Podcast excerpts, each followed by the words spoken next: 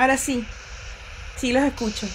Bueno, eh, gente, eh, esto no se va a escuchar en el, en el podcast, no se preocupen. Ahora sí aprovecho de darle la bienvenida a Mayra, este, Mayra Rodríguez, paisana, eh, que dio una introducción espectacular. Leonardo también le había dado una, una introducción espectacular, pero eh, como cambié de, de proveedor de streaming. Ahora escuchamos a Leonardo dándole a, no sé, está sacando algo de la nevera, abriendo la puerta, cerrando la ventana. Mayra, ¿cómo estás? Bienvenida.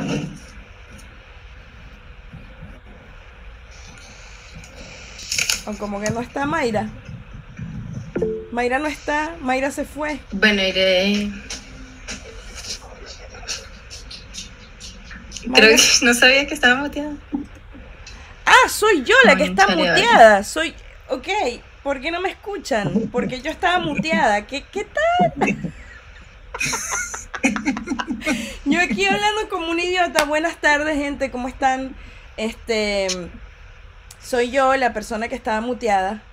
Eh, tenía, tenía rato hablando estupideces yo sola y nada, le había dado una presentación a Mayra espectacular. Así tipo, hola gente, ¿cómo están? Bienvenida Mayra, Es un Leonardo. monólogo de Shakespeare. No lo sé, Rick. Sí, increíble. No lo sé, Rick. No, bueno, este, ¿qué más les puedo decir? Eh, bienvenida Mayra. Bienvenido Leo. Leo, te estás cortando la cabeza a ti mismo. Ahí.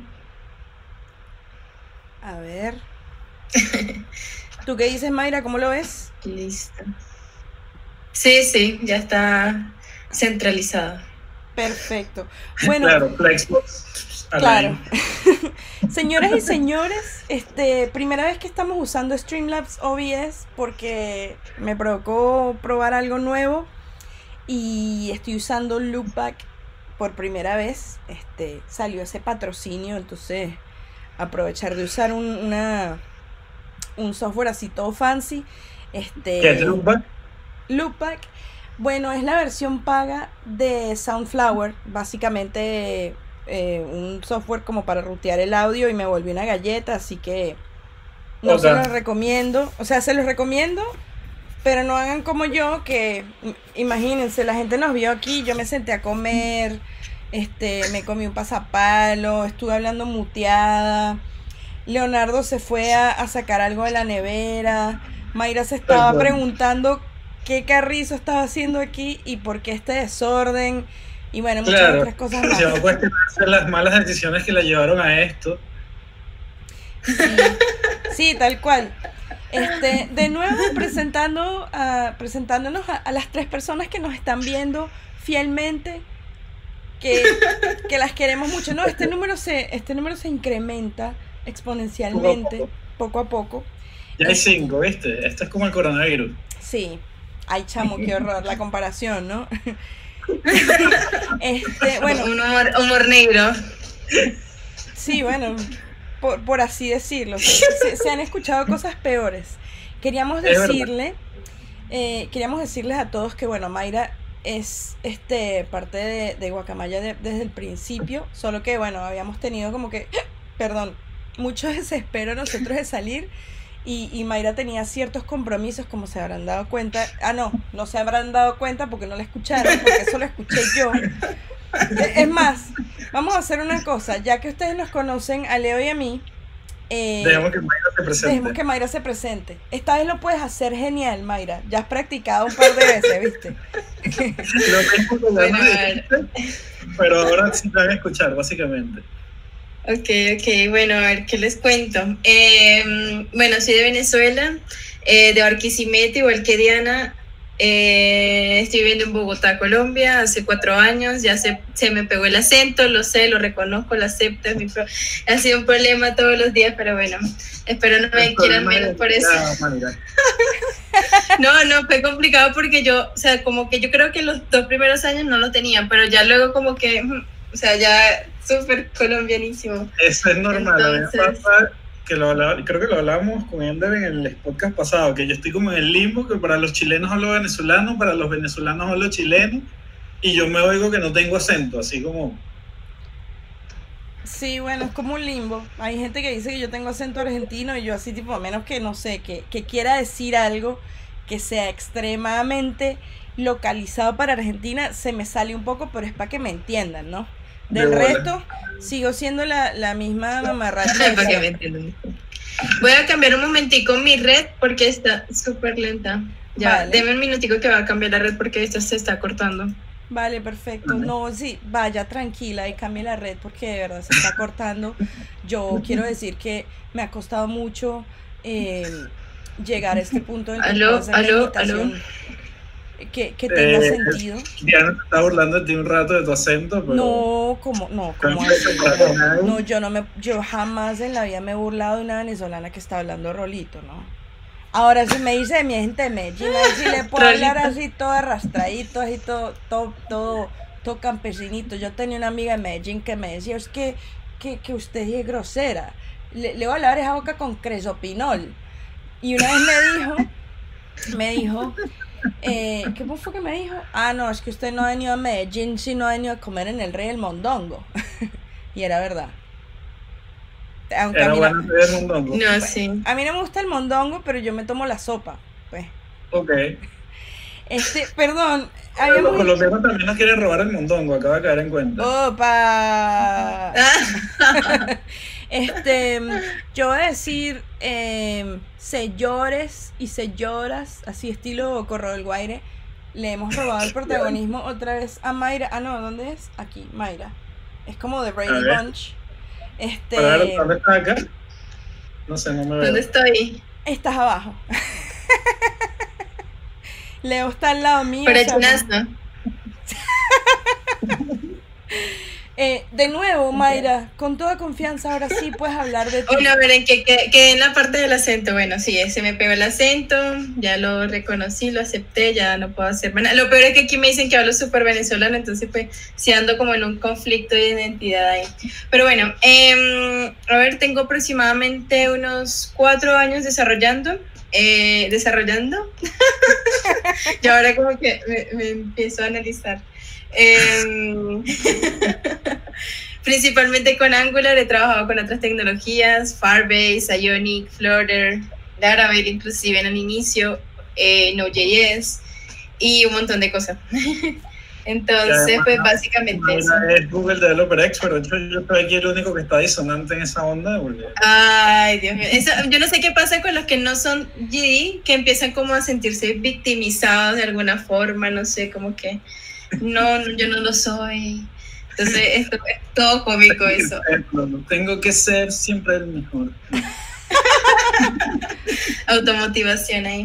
No, Claro. eh, digamos que sí, hace rato trabajo con las tecnologías, con las tecnologías, no con las comunidades, eh, desde que llegué prácticamente a Colombia. Bueno, antes cuando estaba en Venezuela me acuerdo que me uní como al, a un grupo en Facebook de venezolanos, programadores venezolanos. Entonces fue como mi primer acercamiento ahí a las comunidades, me gustó bastante. Y ya no, cuando ya llegué aquí a, a Bogotá me empecé como a unir a todos estos grupos y nada, pues hoy, hasta el sol de hoy todavía trabajo en las comunidades de Women Tech Maker, que es el de chicas en tecnología de parte de Google, eh, Angular Bogotá y el de Flutter. Qué bien, tú haces, haces Flutter.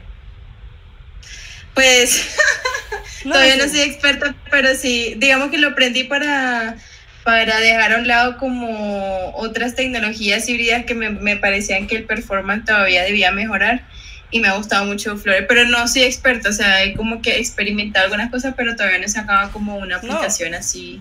No, bueno, pero el hecho de que, de que, de que desarrolles en una tecnología no necesariamente como que quiere decir, ay caracha, esto no se queda quieto. No quiere decir que tengas que ser experta pro, pero el hecho de que lo hagas a mí me parece una cosa genial. Yo había, mm, había medio experimentado con, con, imagínate, con NativeScript, con Ionic, con, no sé, con Raquel y todo aquel, y este, no sé, esto de, de usar el WebView y de no tener acceso al elemento mobile nativo, como que Es súper limitante. me, sí, me daba como un poquito así de, por eso no, no, y, y bueno, y. React Native que tiene un nivel de complejidad, no un nivel de complejidad, complicado porque, a ver, JavaScript es el mismo, así como el señor. El mismo antes, ahora y siempre. Pero Creo que ha mejorado un poco, pero igual se sí, siente mano, como- para setear el, el environment en, en React Native y, y Expo, hay que ver la cara. Entonces, yo em, todavía soy un poco old school, como, como hacía Android antes y como yo empecé con Java, entonces, o sea, Kotlin y, y Java no se me hacen tan complicados, pero me, me, me cuadra, me cuadra Flutter bastante. Sí. Este, Maya, No, sí, es chévere como cambiar el lenguaje, ¿no? O sea, me, me, me topé con varias cosas que me sentía súper amarrada a, TypeScript y era como que toparse con otros lenguajes, no sé, empiezas como a estudiar de nuevo algunas cositas y es chévere e interesante esa parte. y, y bueno. tienes un hijo, ¿no? Ah, tengo mi bebé también. Lo había dicho en una de las cuatro presentaciones anteriores. Pero bueno, Sí. Eso me ¿Qué lo, baby. me lo ¿Cómo? den a mí. ¿Qué edad tiene? Eh, dos años. Ah, dos ya años está. y unos mesecitos. Buena. Bueno, entramos en tema. Hoy traíamos un tema que también prendió bastante con la gente, que era Test Driven Development. De hecho, cuando elegimos a Mayra, casi no hace el programa con nosotros, se asustó un poco. Sí. Ya estaba, ya estaba a punto de decir que tenía, no sé, problemas de conexión, que algo había pasado aquí, que la cuarentena. Es que, mira, justo acaban de decretar el fin de la cuarentena y necesito salir. así. Sí, Total. Oiga, Yo no sé si, si, si, han, si han jugado los Sims, pero siempre como para estos momentos digo una excusa así como que, bueno, no, es que tengo que ver cómo crecen las plantas. Y bueno, este es el momento. Tengo que ver cómo crecen las plantas. Idea. eso es algo que pasa a muchos cuando entramos al mundo del testing. O sea, al principio es extremadamente doloroso, como intimidante. Es como, wow, no, no entiendo qué es esto, no entiendo lo que estoy haciendo. A mí me pasó cuando yo me metí al mundo de testing con Ruby, luego con PHP y era como, loco, no tengo ni la más mínima idea de lo que estoy haciendo. Así como ¿Cuál es el objetivo detrás de PHP. en PHP. Hay una cosa que se llama PHP Unit, que es horrible. Ah, sí, PHP Unit, framework claro. Es asquerosísimo y es muy intimidante porque es como que mi primer contacto con las pruebas automatizadas y es como una herramienta que es la más inadecuada que puede existir para aprender. Es como, Mano, yo como que ni- cuando le agarré la caída fue cuando caí en JavaScript, empecé a usar Mocha, Jest, allí fue como que, ah, ya entiendo la lógica detrás de esto. Pero me tomó fácilmente dos años, dos años y tanto de verdad entender el provecho, entenderlo y sacarle provecho. ¿Verdad? Mira, Lo otro que pasa también es que cuando, bueno, digamos desde, desde mi experiencia me ha pasado que pues va- más de la, mucho tiempo el que he estado desarrollando han sido casi que todo freelance o proyectos aparte y casi nunca se le da como la prioridad al testing, ¿no? O sea, porque estimarlo o lo que sea, pues el cliente es como que no, para que eso no, no tiene importancia porque no lo estoy viendo directamente. Entonces sí, como que lo dejé a un lado por mucho rato. Em, y pues solamente cuando ha sido como un requerimiento de negocio eh, es que lo he empezado a usar. Pero sí, o sea, como que no soy la experta ni, ni ideal para hablar del tema, pero, pero puedo darles mi experiencia desde, Ahí desde la... algo que me ha ayudado muchísimo es como quizás concentrarse en los test funcionales que si bien son más caros a nivel de ejecución porque tienes que montar todo el ambiente, etcétera, es como que escribes un, un par de tests de la funcionalidad completa en tu end y por lo menos te da una seguridad de que puedas seguir trabajando sin romper tantas cosas. Es como, como el trade-off entre tener toda la pirámide de test unitarios, integraciones funcionales, pero que toma más tiempo escribirlo versus entregar rápido. Obviamente ese, ese equilibrio es súper difícil conseguirlo porque al final, tal cual, vendieron un proyecto con un deadline de dos meses y es como muy bonito todo tu tema filosófico del testing, pero necesitamos entregar esto en dos meses porque si no el cliente nos va a empezar a cobrar penalizaciones. o qué sé Mira. yo. yo creo que es una cuestión cultural.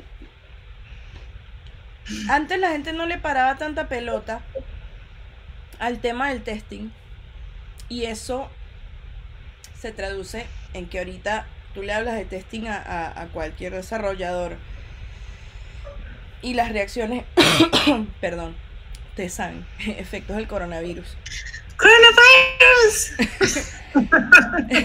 sí, no, te lo juro. No, y de pana, ¿sabes qué? ¿Sabes que sí? tengo coronavirus, ¿no? Mentira, ¿en serio? Sí, te lo juro.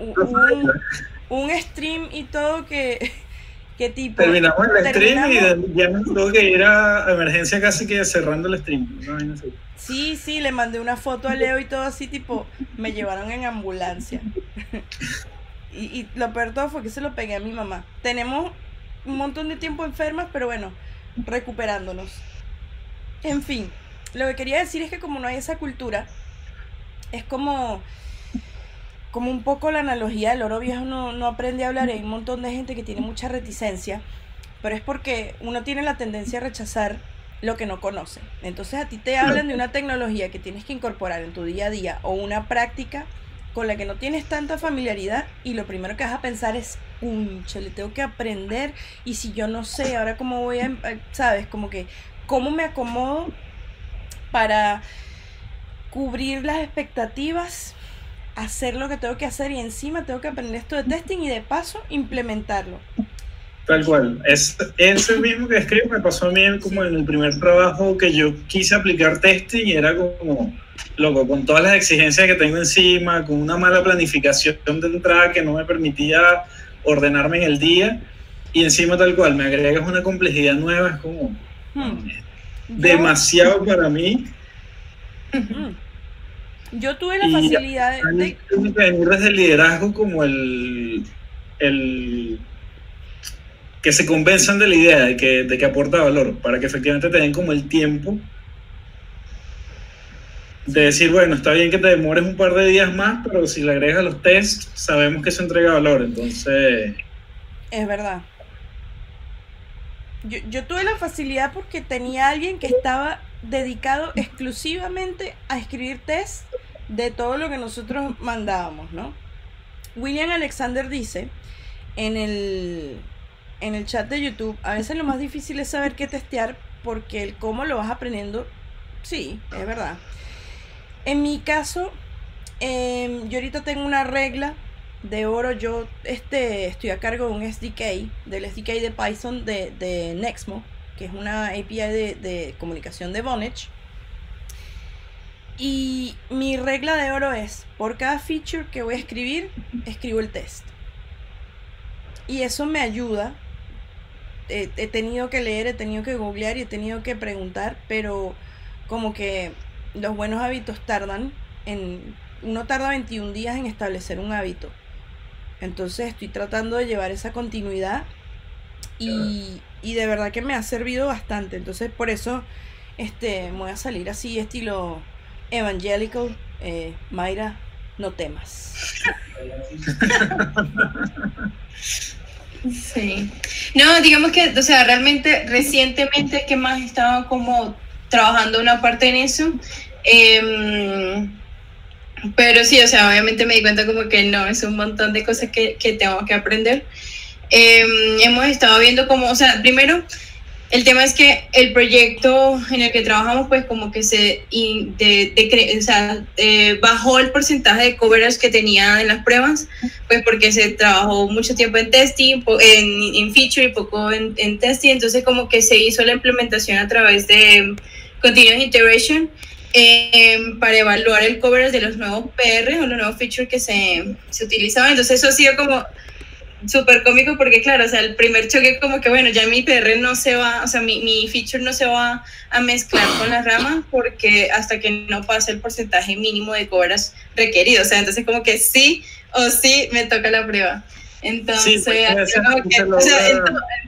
con buenas, o sea, con, con, prácticas técnicas que te obliguen de alguna otra forma, eso también lo he implementado. Sí. Y es también una forma de lograr que lo bueno de eso es que justamente empiezas a hacer continuous integration real y puedes llegar hasta continuous deployment porque quizás tienes la seguridad que no estás rompiendo nada y es llegar y decir, bueno, yo merché esto a master y pasaron todos los test, esto puede salir a producción sin intervención de un humano, nos olvidamos. Sí, total. súper complicado llegar a eso, pero la gente que logra llegar a eso está en otro nivel más allá de, de productividad, de entrega así súper rápida, que es loquísimo lo que logran. No, pero es que ha sido bastante bueno en ese aspecto, o sea, es como que inclusive a veces me pasa que por la misma eh, premura de las cosas, como que hago un push a mi feature y, una vez, o sea, evalúa y no, o sea, No te deja claro. cuando van a revisar los, los reviewers es como que, no, Mayra, o sea, no pasaban la prueba y yo como que, oh my god, tengo que arreglarlas y no sé qué, entonces como que una obligación ahí. Y me ha pasado otro proyecto en el que no tenemos, o esa parte de un feature grande que yo desarrollé que tiene como demasiada lógica y cosas de negocio ahí que realmente pues no era lo ideal, pero por cuestiones tocó quedarse ahí.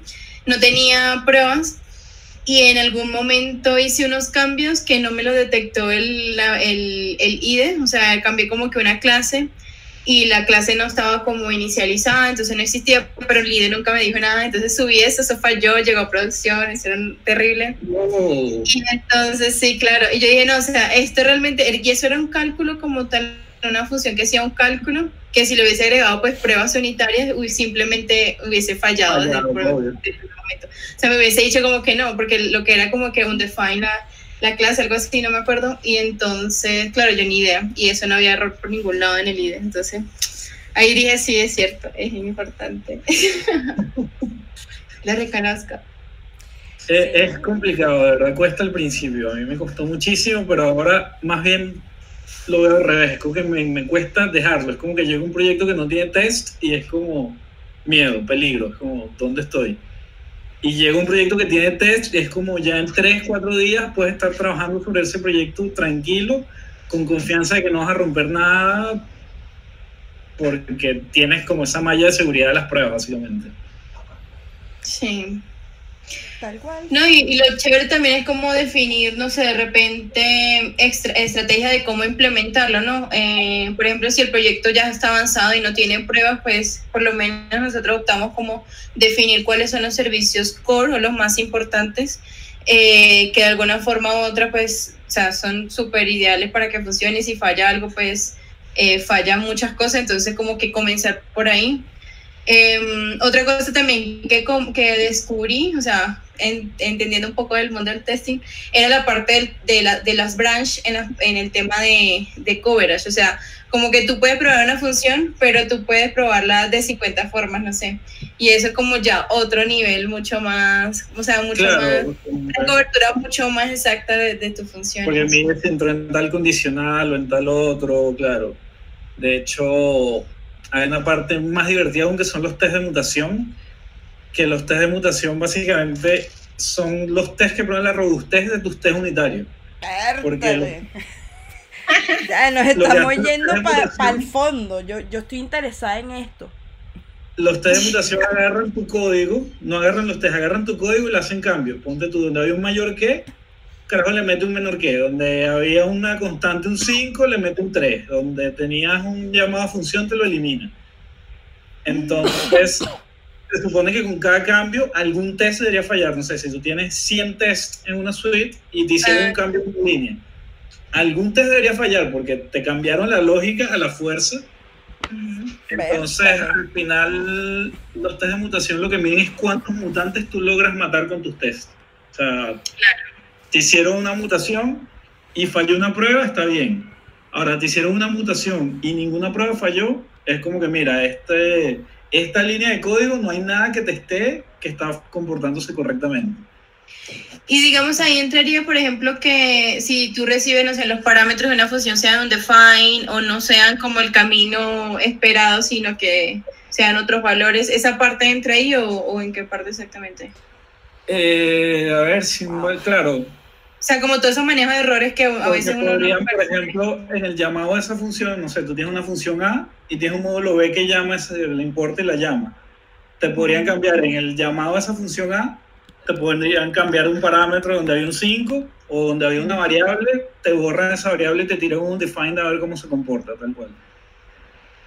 No, chévere. Sí, es que esa, esa parte es interesante, ¿no? Porque uno por lo general siempre desa- desarrolla como el camino ideal de las cosas, y muy pocas veces maneja como esos otros caminos que pueden suceder, ¿no? Y de hecho por ahí está la mayoría de los errores, como que reciben... Uno puede pensar quizás en tres, cuatro casos borde, pero Ah, hay literalmente hay infinitos casos borde que nunca vamos a pensar en, en ellos, tal cual. A mí me sorprendió porque justo esta mañana, una confesión aquí, estaba haciendo como pruebas ahí en HackerRank, ¿sabes? Una página para empezar a hacer como, o sea, te ponen pruebas, ¿no? Entonces me pareció súper interesante. Y yo no sabía cómo funcionaba, nunca en la vida había hecho una prueba ahí, entonces presenté una. Ellos te ponen como dos ejemplos de, de cosas que deberían testear y la salida, ¿no? El output de eso. Entonces, chévere, ya había pasado eso y de repente cuando lo corro, hace como 30 pruebas de mi código con un montón de valores así todos locos que yo jamás en la vida, o sea, como una, un- inclusive como pruebas de carga y todo, porque le mandaron como mil parámetros ahí, mil, mil valores al array, yo como que, y, y, y funcionaba y yo como que sí. A pasó porque en la empresa, la yo hacen como los test para ingresar, o sea, como lo, parte del proceso de selección, usan test de HackerRank y me pasó con uno de los problemas que era como, bueno, ya está listo el problema, enviar. Y yo como que, bueno, pasa los test, tal cual, como dices tú, los cuatro test que hay acá, y incluso de los 30 test que corre pasó 28, pero cuando le hicieron como la prueba de carga fue como loco, tu algoritmo es una mierda ineficiente, reescribe eso porque con, no sé, con 10.000 registros ya no funciona. Sí, eso fue súper interesante. ¿Cómo, Diana? que yo digo que qué complicado, o sea, no lo había visto desde ese punto de vista de todo lo que hay que cubrir. Yo por lo menos en el trabajo tengo ya los tests están escritos y yo simplemente por algo nuevo tengo que simplemente ir añadiendo. Y también tenemos este eh, otro automatizado que nos dice cuál es el code coverage para cada versión de Python, así que ustedes me están dando cátedra y yo estoy así, so- no sé, me faltó hacer bombitas de saliva así pensando, "Uh, soy un mono, no sé nada. Una Como con el testing, como que mientras más sabes, menos sabes. sí, sí, sí, sí, sé tanto que se, se ha pescado salado. Este, Tal cual. ¿qué Y tal? bueno, hay otro tema, eh, ahora que tú mencionas lo de cada nuevo feature, para mí otra cosa que es como súper importante en el flujo cuando estás trabajando con testing es que cualquier bug corregido debe llevar mínimo un test, mínimo. Es verdad. detectar Ah, un bug y Ah, un test que reproduzca ese bug y luego arreglarlo. Así Andrés Villanueva diciendo- test. Solo sé que no sé de tests. Solo sí. Este, no sé, Leo, ¿qué, qué te parece? Yo creo que es hora del reto SWAS. No, mentira, no vamos a hacer Siempre es hora de SWAS, reto suave. Pero yo- cuando yo, te- cuando yo le dije a Mayra que esto era peor que el, el show de la gente bella, era en serio. Y ¿Hacen eh, retos? ¿Te imaginas? Este, Ah. mira, tenemos a William también diciendo que un proyecto sin test está atado con hilos. Este, saludos a Fernando Hernández. Oye, mano, qué, qué, qué sonoridad de nombre y apellido. Fernando Hernández. Este, ¿quién más? Bueno, falta Moisés hoy y falta, falta el aguacate. Ana ¿Verdad Sayago sí? también. El aguacate nunca puede faltar. Chamo, Es verdad, por ejemplo, en una reina pepiana no puede faltar el aguacate. sí, es verdad. Este, Delicado. no, este pan es un personaje, es un personaje, de verdad. Tengo que decir, es como el aguacate, nunca puede faltar. Tal cual. Este, ¿Qué dices tú? ¿Que hagamos una llamada? Sí, claro. Siempre es ¿Tienes momento para... ahí? No, tú me dijiste que tú tenías un roster espectacular. Bueno, empecemos. Empecemos por uno que sí le puede caer de sorpresa. Vamos a ver si me atiende. Siempre hay que caer de sorpresa. Obvio. No, yo ya, como, como quien dice, yo le, como dicen los colombianos, les hago encerronas, le hice encerrona a, a, A a ver. Caro Ladino, a Laurita Ciro, Ahí está. No se ve. no, no sé porque estamos Ay, llamando por. WhatsApp. Terri- Terrible. Me hicieron partícipe de esto. no te ibas a librar. No me vas a entender qué bolas tiene la gente. No la atiendan, no la atiendan. Saludate. Tu llamada será transferida al buzón de mensajes. transferido a un buzón de voz. Ay, qué cómico suenan los, Ah, que, los que llama un sábado en la tarde, a las cinco y media, ¿no? Terrible. Pero es que todos los días son sábados. Es verdad. De. Ya, Ya uno ya- puede decir, no, es que no estoy en la casa. No sé, es tengo que una candidata. En dado caso, ¿en dónde estabas si no estabas en casa? Muy bien. Vamos a ver si se da cuenta, porque ella, ella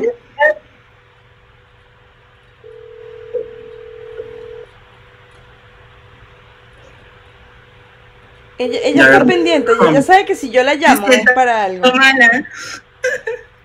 Soy la Ya. peor. Ya nos tienen miedo. Sí, chamo, ya nos hemos hecho una reputación. Una publicidad mala en todo caso. No me quiere. Que hola, gente. Vamos a hacer un último intento por acá. Y qué último. A ver.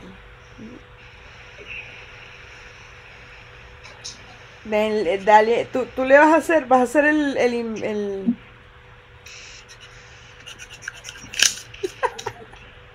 Vamos a llamar a Mayra Rodríguez. No. No, ya yo sé que no le voy a contestar. Necesitamos un número. Aló, María. Oli, Hola, estás en vivo. oh, rayos. Bueno, para los que no nos vieron en el programa anterior, el programa anterior, ¿verdad? Sí, una buena heladilla que soy con María. Este, María Castro es frontend developer, ella trabaja, trabaja en Globant, ella es alta fanática de JavaScript, así que lo tiene tatuado en su corazón. Ya yo iba a decir, ¿en serio? muy fanática del testing, muy, muy fanática del testing, así fundamentalista del testing, me atrevería a decir. Están hablando de testing hoy. Estamos hablando de testing y development, de hecho, development, no sé qué dije. Eh, de hecho, cuando, recuerdo, es- eso ya fue hace casi dos años, cuando estábamos en Globant, María hizo un taller de un día entero de testing and development. Ah, ¿En sí, de testing. serio? Sí, estuvo bueno ese taller. Interesante.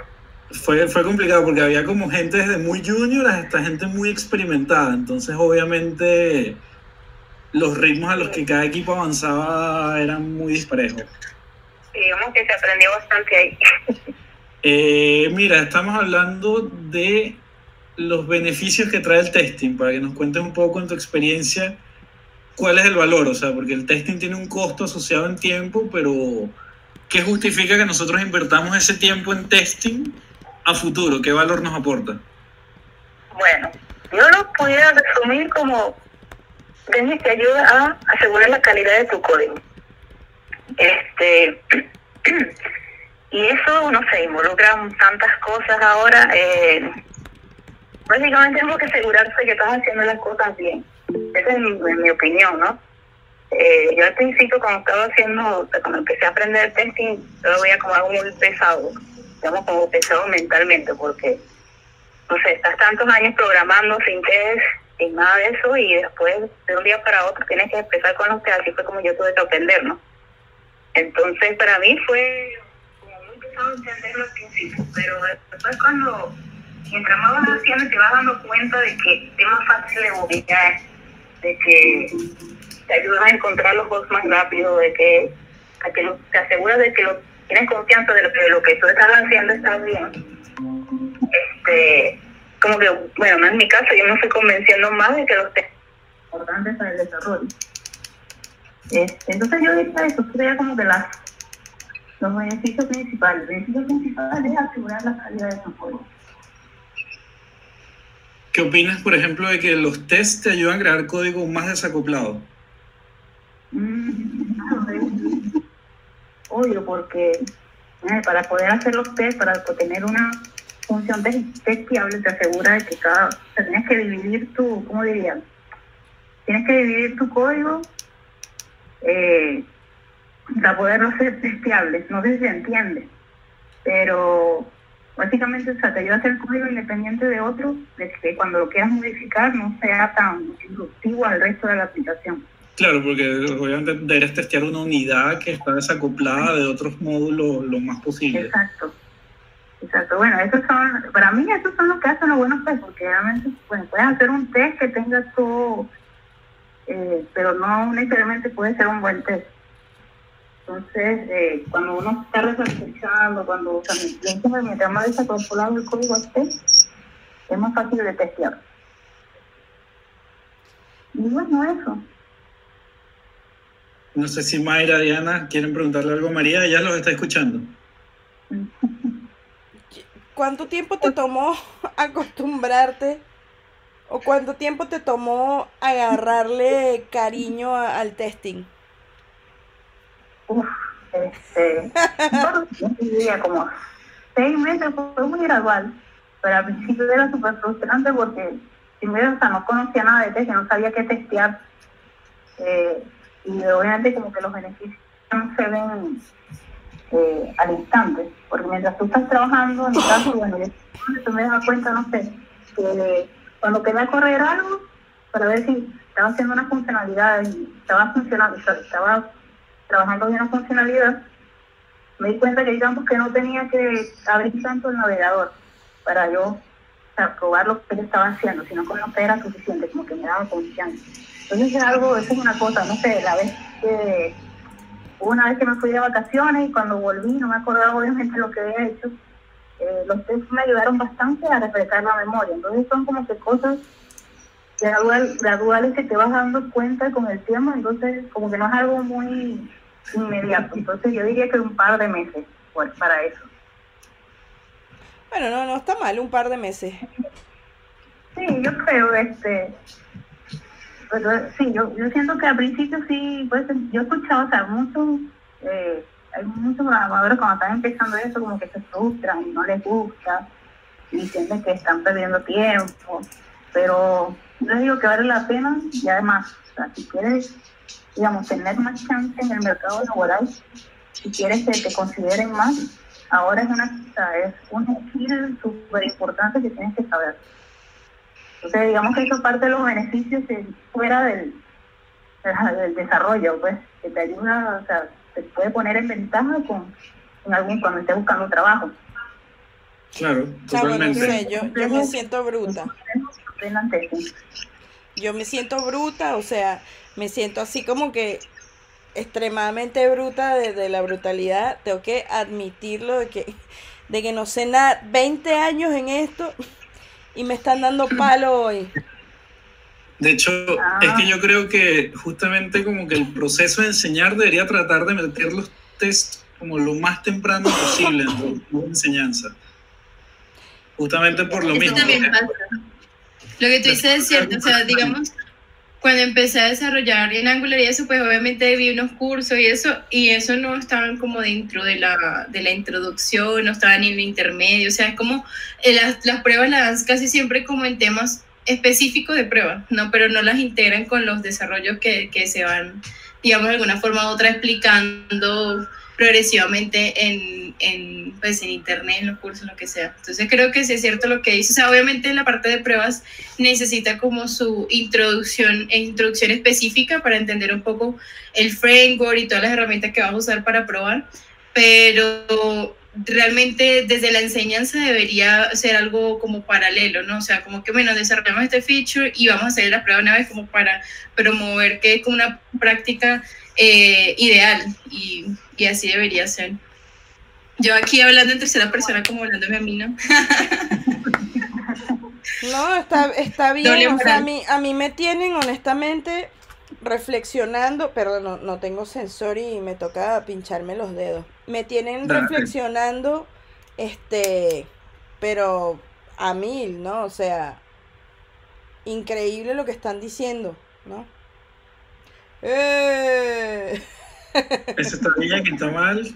Ah, está un poquito alto, pero porque me comí dos pedazos de pan, em, un montón de queso y 12 galletitas chiquiticas. Era para mantener el flow de... Obvio, al cerebro hay que alimentarlo siempre. Sí, lo ideal es que estés entre 70 y 120 como máximo. Y yo, mi, mi rango es, es otro porque, bueno, porque eh, uso insulina, entonces estoy entre 80 y 180. Y casi nunca estoy en 80. Generalmente estoy en los 100, 100, 120. Ya cuando llego a 100, y yo creo que es una mala costumbre, cuando llego a 100 me siento mal. Entonces estoy acostumbrando a mi cuerpo como que... Sí, pero tengo que acostumbrar a mi cuerpo a la normalidad de lo saludable. Ay, eso es difícil. Sí, sí, pero no. Es súper difícil. Sí, digo, no, yo, o sea, estoy, estoy aquí, de verdad que me, me tocó mucho escuchar a María hablando, hablando así, e, e incluso las experiencias de ustedes, o sea, mi, mi, mi experiencia con testing es relativamente eh, superficial. Sé lo necesario, pero, pero no sé, o sea, están hablando como que de cosas que me, que me pusieron a reflexionar y, y ahorita estoy en modo filosófico, por eso los que nos están viendo la cara de ponchada que tengo es así tipo, Dios, o sea, todo, todo el trabajo que tengo que hacer o, qué es lo que tengo que aprender o, o sea, te lo juro, estoy así como en trauma. Es como que te caiga un balde de agua fría, tal cual. Este, mira, ¿será que llamamos a alguien más? Sí, vale. O, la llamada esta que te habían dicho de una amiga tuya que es psicólogo y el peor. María, eres demasiado pro. María es muy ah, crack. Ya voy a imprimir tu foto. Me hace sentir que dos cracks me lo digan, me hace sentir bien. Gracias por aumentarme la autoestima. No, no, ya voy a imprimir tu foto y le voy a prender una velita todas las noches, o sea. Santa Testing. Gracias por atendernos, por bancarnos. Bueno, me, bancan todo, así que. Sí, lamentablemente. Pero... Tenemos una especie de amistad, relación tóxica extraña.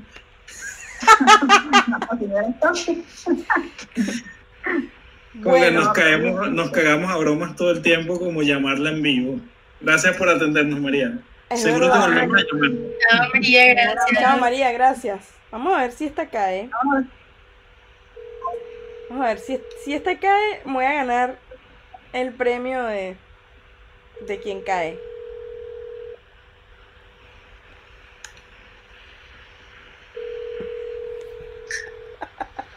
La cara de no,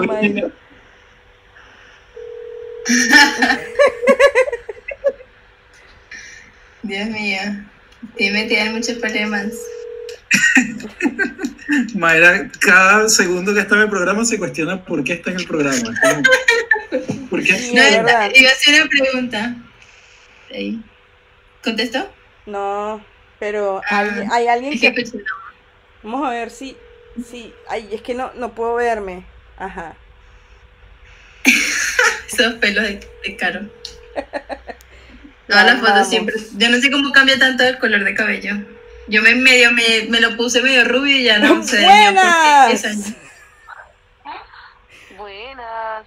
¿Cómo estás? ¿Aló? ¿Aló? ¿Estás, estás en mm, vivo? Dormida. Bueno, te acabamos de hacer tremenda encerrona de nuevo. Estoy con hola, Leo. Hola, Caro, ¿qué tal? Hola, Caro. Estoy con Leo. Oli. Y con. Y mira, está llamando la otra. Estoy Estoy. ¿Quién más está llamando? ¿Estás usando todos sus teléfonos? No, no, para nada. Estoy con Mayra Rodríguez y con Leo. Estás en vivo. Este, y hoy estamos hablando. Hola, May. Hola, May. Claro, yo, ya, claro, yo no vine porque quise, me obligaron. Mira, este, estamos hablando de un tema controversial, Caro. Estamos hablando de test. Bueno, sí, es verdad, hay muchos. Yo, por ejemplo, soy toda una controversia. Este, em, estamos hablando de Test Driven Development. Háblanos de testing en tu experiencia personal, porque por lo menos en el caso de Caro, ella está en un universo que tiene mucha más complejidad. Todo el tema de la robótica, de IoT, este, bueno, aparte que es una diva en Python, y no digo de mala manera diva, sino una diva pro. Este, háblanos de eso. Tu experiencia personal. Testing. Mm, Bueno, no sé, es que, bueno, hay una cosa y es que el debugging o el testing en hardware es muy diferente. O sea, ustedes hacen pruebas unitarias en software o, mm, no sé, tienen todo un entorno de pruebas, pero cuando uno está desarrollando hardware casi eso nunca, o sea, eso, eso casi nunca pasa.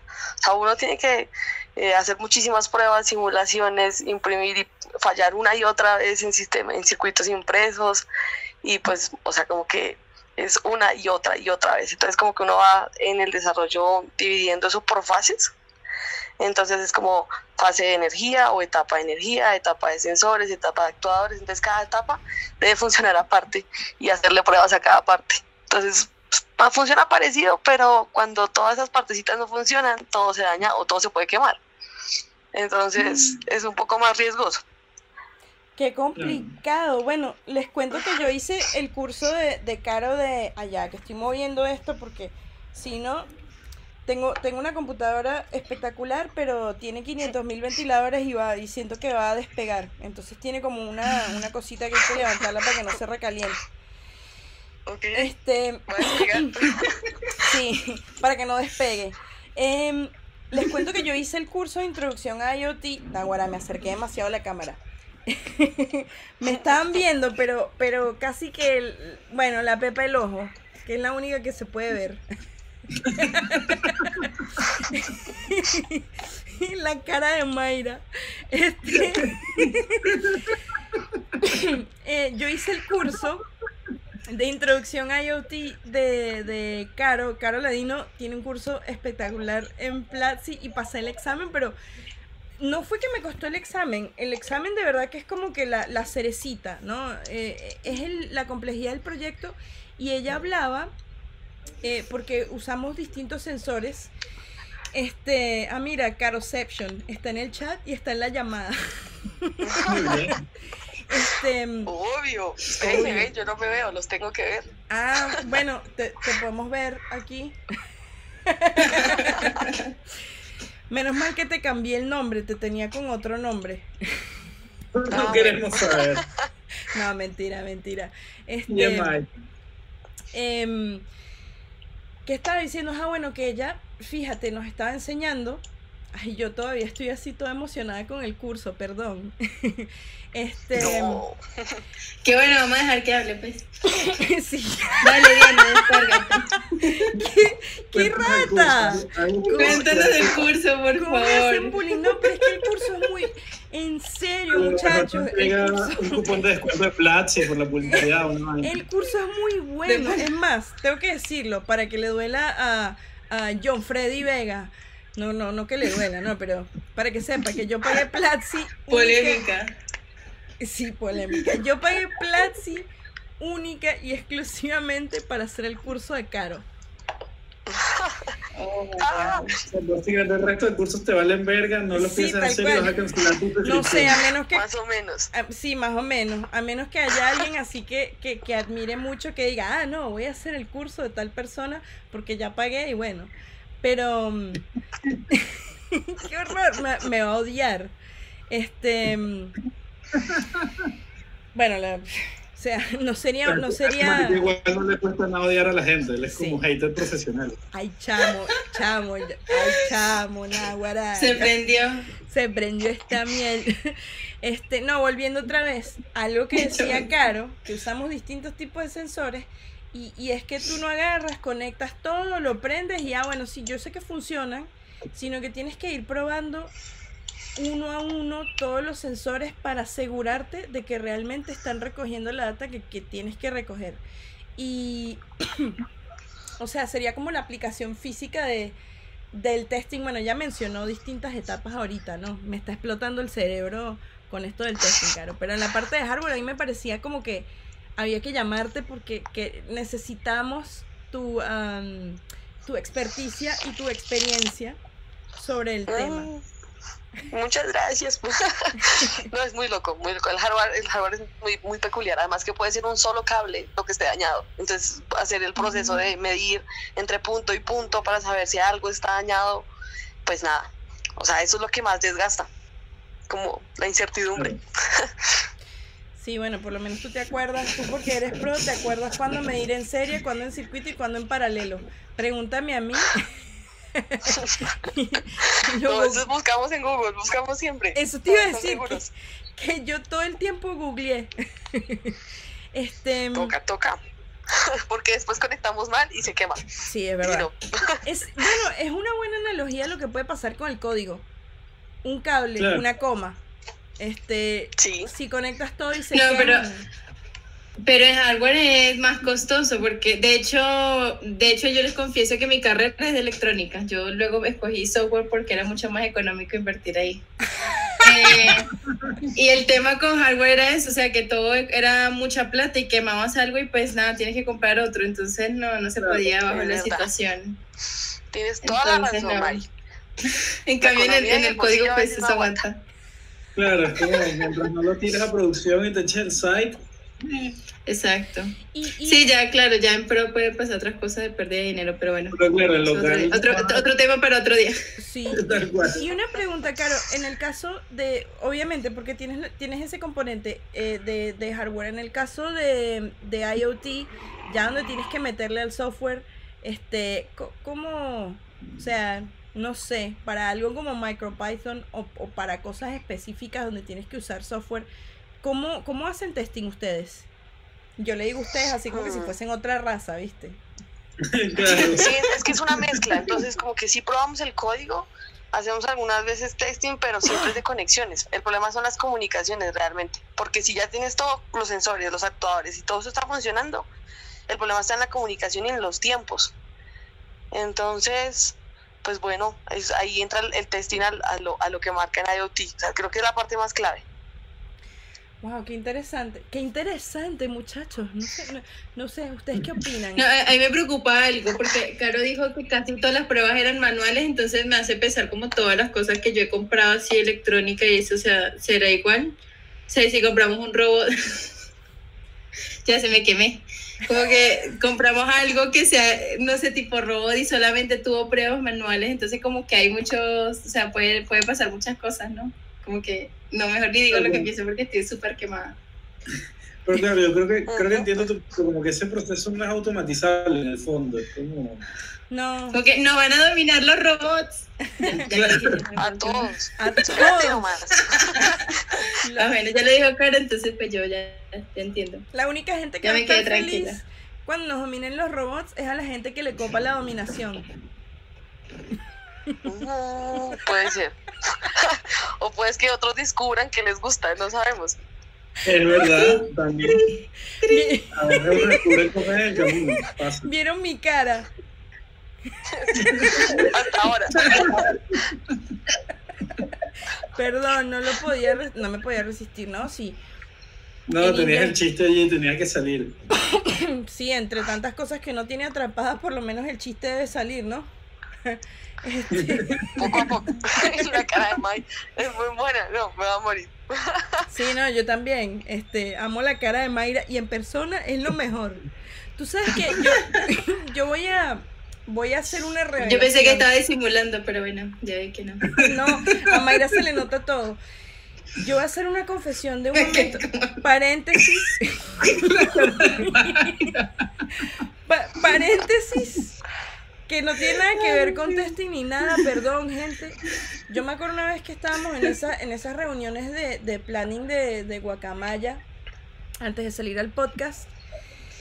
Oh my god, tengo miedo. Ah, porque ya saben lo que voy a hablar. Ya Leo se está riendo de antemano, ¿no? Este, em, en una de esas reuniones eran como las nueve y media de la noche. Y nosotros llamamos a Mayra y Mayra en la oficina. Ya sabes lo que vas a hablar. Sí, yo lo voy a decir. Y nosotros y que Mayra. Yo también sé. Mayra, ¿qué haces en la oficina? Son las nueve y media de la noche. Y la mina así, relajadísima, no, estoy en la oficina. Este, qué sé yo, nada. No, no lo voy a decir. ¿Qué ibas a decir? No, no sé, ya me es estoy me- Sí, es cita yo, me, me, me estoy yendo del pasto. Está quemadita. Sí, estoy Sí. quemadísima. Pobrecita Caro, ¿ustedes saben persona que he fastidiado yo en esta cuarentena? Carolina Ladino Puerto. Eso es mentira. Mano, no, en serio, o sea, te escribo más, te molesto más de lo que de lo que molestaba a mi mamá y la tengo al lado. No, pero ha sido muy chévere. Hemos hablado de muchos temas. Además, estás comprando como loca cositas para Duty. Sí, sí, cada, cada vez que me llega, no sé, hoy me llegó un, un sensor que es del tamaño de una caraota. Una caraotica. No, ahorita ahí, sí, mi caraotica. Estoy haciendo un- el, el proyecto que, que el proyecto del curso de Caro, otra vez voy a hablar con el curso. Me siento como la gente que anda obsesionada con la casa de papel. ya. Vean la casa de la casa de papel. Ah. Sí, te lo Güey, ya. Este, no, estoy haciendo. Es el mismo proyecto, pero en esteroides. Y le estoy añadiendo unas cosas más. Entonces, este, tengo una interfase bien chévere que toma esos valores y me los muestra en un dashboard. Entonces, como que me tocó este comprar unas cositas, como que un casing especial en acrílico. Este, y arreglar la parte de la parte visual donde despliego esa data, pero en tiempo real en la pantallita que está conectada al Raspi. Entonces, eh, ya eché a perder la sorpresa, pero cuando, cuando lo vean en vivo van a ver que el curso vale la pena y le vuelvo a hacer la cuña. Si van a pagar Platzi, páguenlo por este curso. Todo lo demás Sí. vale menos. Bueno, muero por ver ese dashboard. Ay Dios, Bueno, el proyecto, el proyecto en esteroides. el proyecto en esteroides, sí. Caro, no te molestamos más. Gracias. Siempre, siempre me saca las patas del barro, me hace terapia. No, yo feliz, yo feliz y siempre va a contestar. Entonces me invitan al, al próximo. Un abrazo Ay, gigante. te queremos. Dios también a todos. Un abrazo y mucho gusto, Leo. abrazo. Chao, May. Un abrazo. Ay, no. Este, es que me gustó mucho el curso, en serio, no sabes lo contenta que Oh estoy. God. Vamos a ver si Platzi nos lanza un descuento, no, ay, no vale. Por, por hacerle cuña. No después del comentario de. No, ya va, ya va. Espérense, que había alguien que nos estaba llamando. Que la habíamos llamado. Bueno, llamémosla de vuelta. Qué miedo. Buenas. ¿Aló? Hola, ¿cómo estás, Isa? Todo Hola, chévere, Isa. mira, estamos en vivo. Estás en vivo por Guacamaya Dev. Ay, no. Ay, no. Hola, qué gusto escucharla. Sí, guerra avisada no mata Bueno, de soldado, pero no como no te avisan-. Mira, ¿Cómo? estamos hablando. estamos hablando de Test Driven Development. Eh, estamos recopilando experiencias de, de, de testing eh, a nivel personal. Ya, ya tuvimos unos insights espectaculares, incluyendo dos pro en su área. Este, queremos que nos cuentes tu experiencia. Bueno, inicialmente fue traumático, horrible, porque me parecía excesivamente complicado de... Digamos que depende mucho del equipo. Lo que pasa es que ahora entré en un proyecto nuevo y mis compañeros hicieron una tarea excelente y tenía un montón de mockups de objetos ya creados. Entonces hacer pruebas era mucho más fácil. Y últimamente me, le cogí mucho cariño porque pues cuando veo que las 900 pruebas pasaron y que no dañé nada, se siente una tranquilidad enorme. Eh, reduce mucho en mi caso los tickets que me devuelven.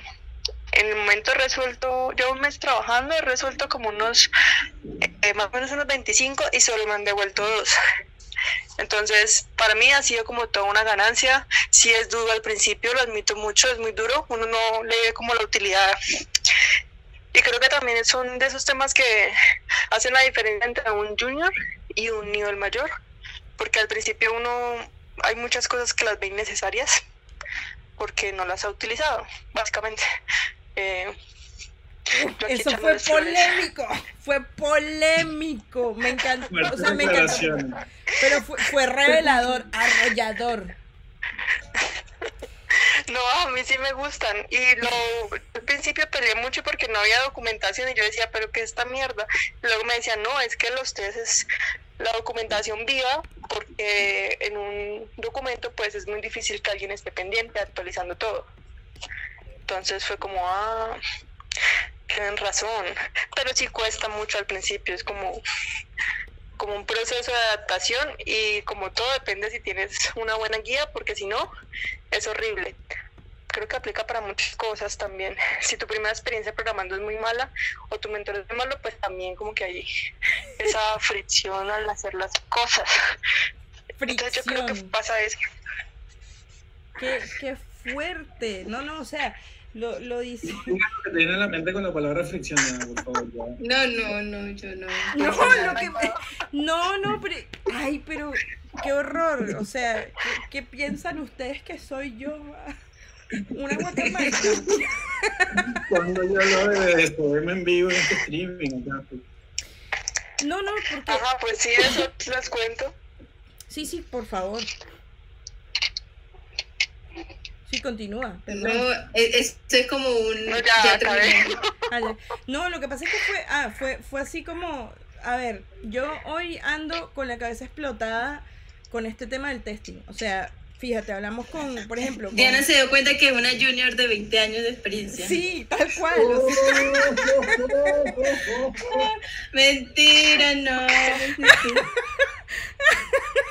no, no, sí. No, no iba a sonar tan polémico.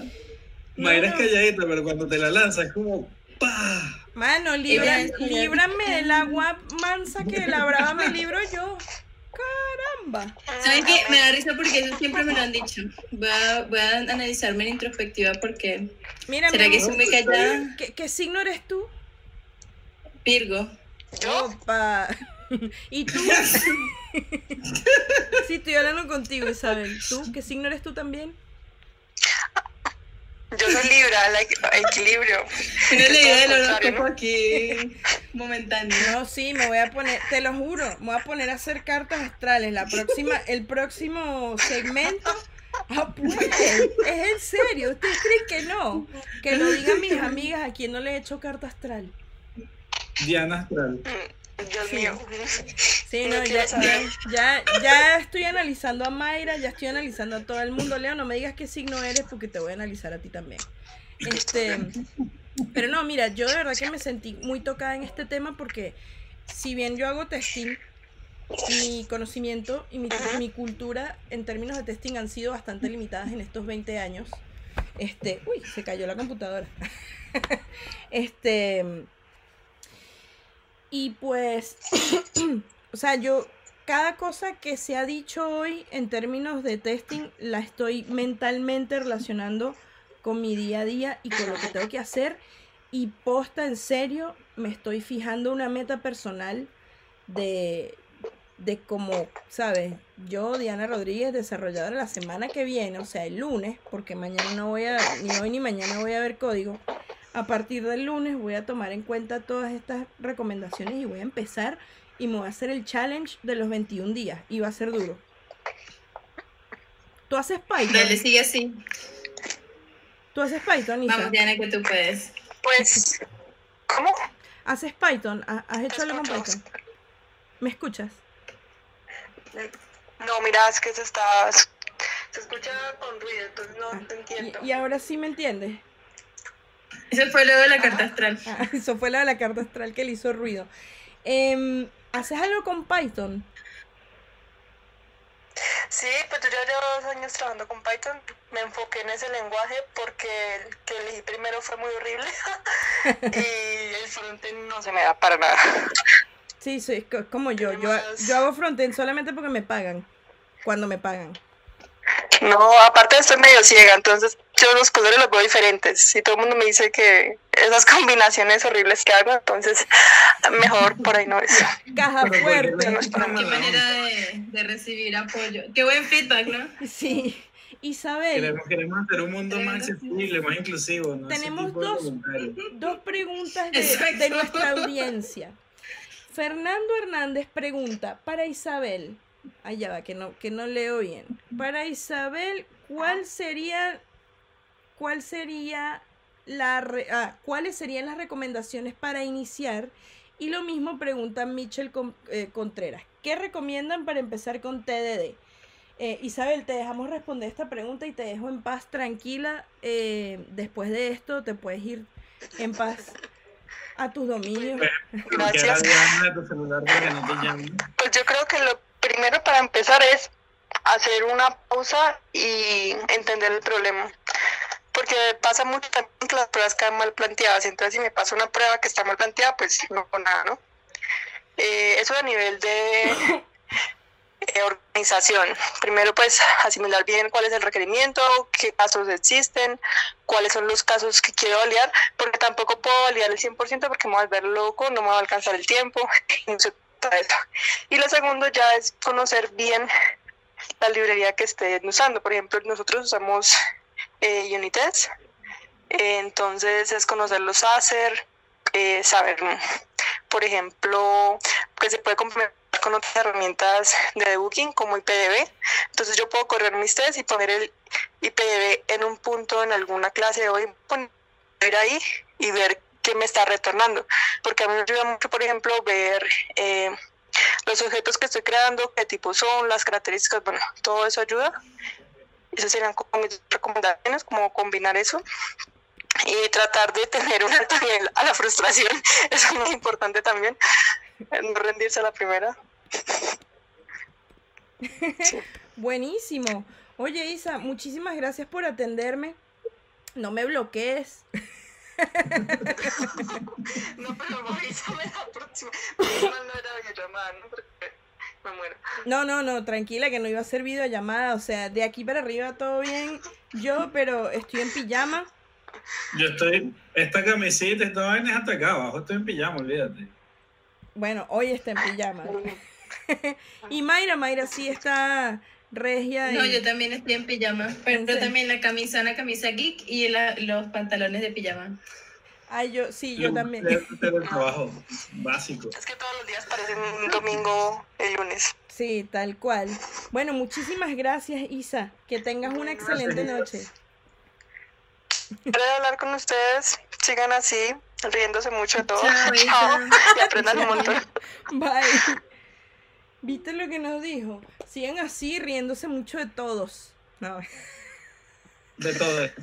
de todes. Lo que, lo que la, una sola S marca la diferencia, ¿no? Sí. No, yo creo que digo de todo, de todo en general. de Sí, todo, dijo de todo, pero que- yo, ¿sabes? Siempre metiendo la.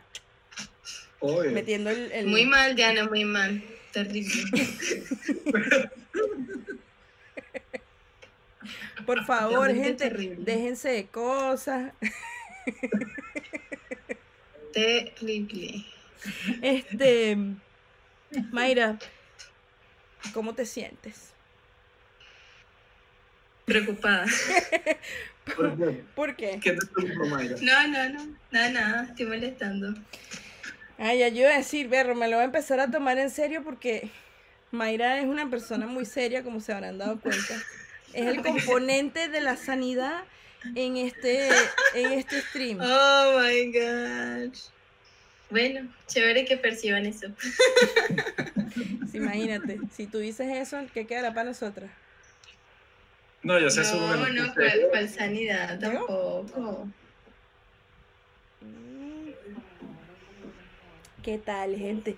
Este, Leo, ¿alguna recomendación eh, personal? Yo, Michelle Contreras dice que tiene rato queriendo empezar sus desarrollos aplicando esto, pero le da de todo. A mí me va a dar de todo también. Este, Mira, la recomendación es, es como, como estas frases convencionales pajeras, como que si vas a hacer un viaje de 10 kilómetros tienes que empezar por el primer paso. Sé que suena súper Pablo Coelho, este, pero es la verdad, o sea, hacerlo directamente. Obligarte a tener la disciplina y hacerlo directamente. Y, y nada, eso, es un tema de, de disciplina, es como empezar el gimnasio como empezar a comer mejor. Es un tema de que tienes que imponértelo a ti mismo e ir agarrando, como dice Diana, con los 21 días, el hábito.